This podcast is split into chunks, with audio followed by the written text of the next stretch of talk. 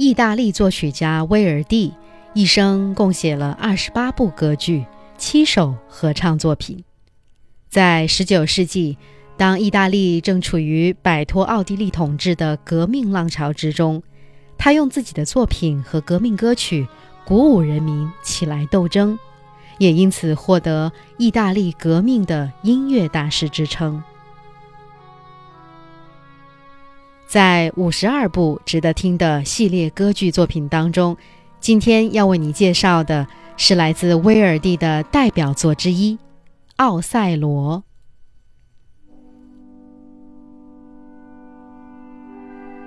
威尔第对莎士比亚戏剧的热情可谓一生未变，早在他把《麦克白》搬上歌剧舞台的时候，就种下了火种。晚年时期，他的另外两部作品《奥赛罗》和《法斯塔夫》也是对这个兴趣的延续。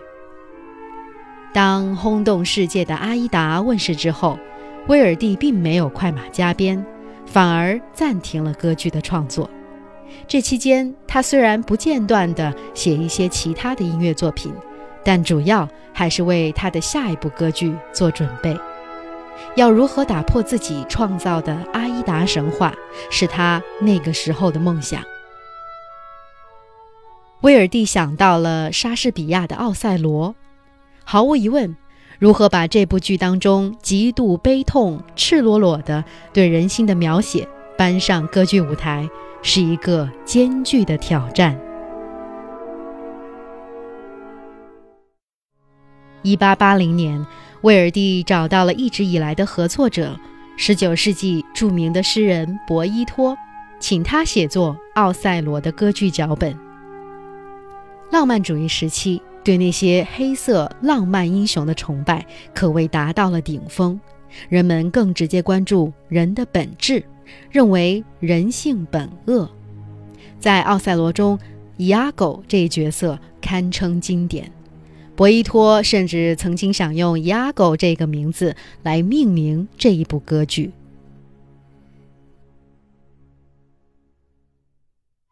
如果说之后博伊托为威尔第的《法斯塔夫》所创作的法尔斯塔夫身上还有着否定人类真善美的恶魔影子，那么《奥赛罗》中 Iago 则更像潘多拉魔盒里释放出来的原罪。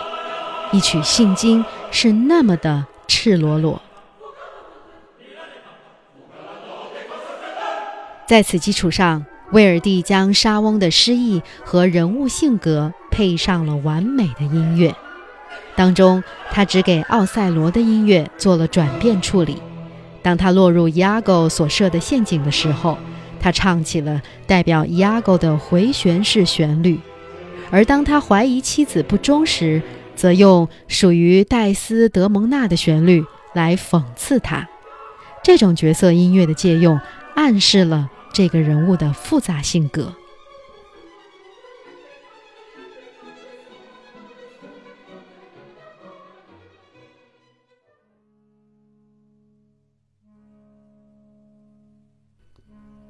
音乐的发展象征着奥赛罗人格的转变。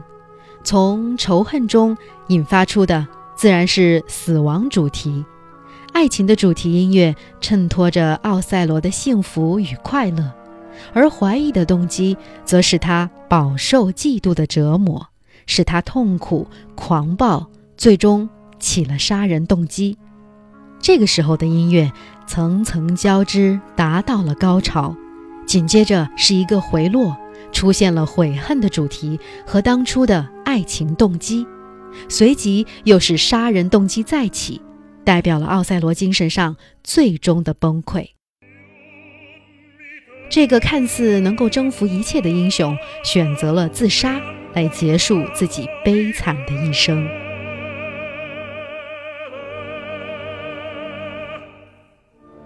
威尔第的《奥赛罗》。删去了莎翁原著的第一幕以及第二幕第一景暴风雨场面的开始，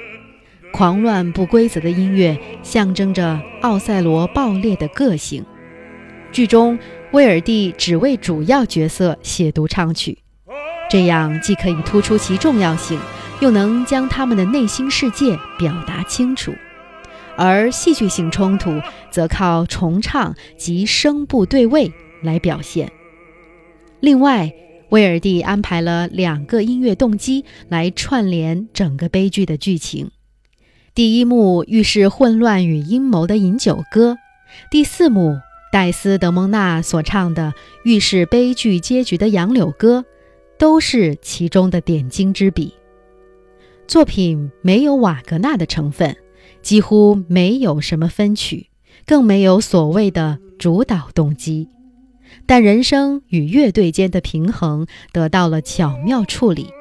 乐队始终存在，并以最超值的方式产生了最佳的效果。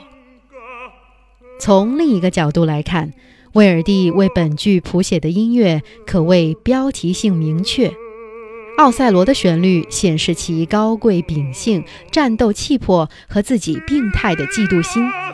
甜美纯洁的戴斯德蒙娜用圣洁的音乐主题包裹着，而伊阿狗的旋律犹如毒蛇一般蜿蜒扭曲。幕起之后的暴风雨，没落时戴斯德蒙娜的遇害，以及奥赛罗的自杀，可谓首尾呼应，剧情发展从头到尾紧凑有力。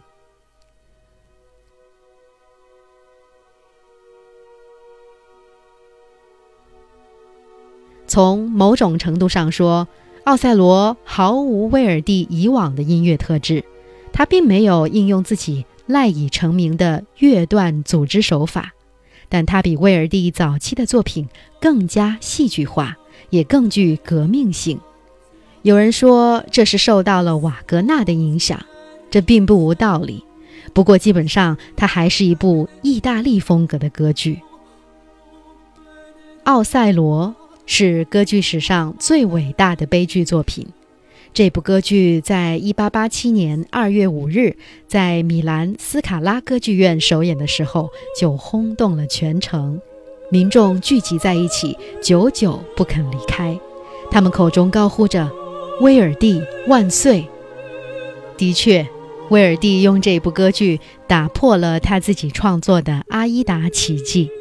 这是不是也让你想到了百年之后的电影世界里，卡梅隆用自己的《阿凡达》击败了《泰坦尼克》呢？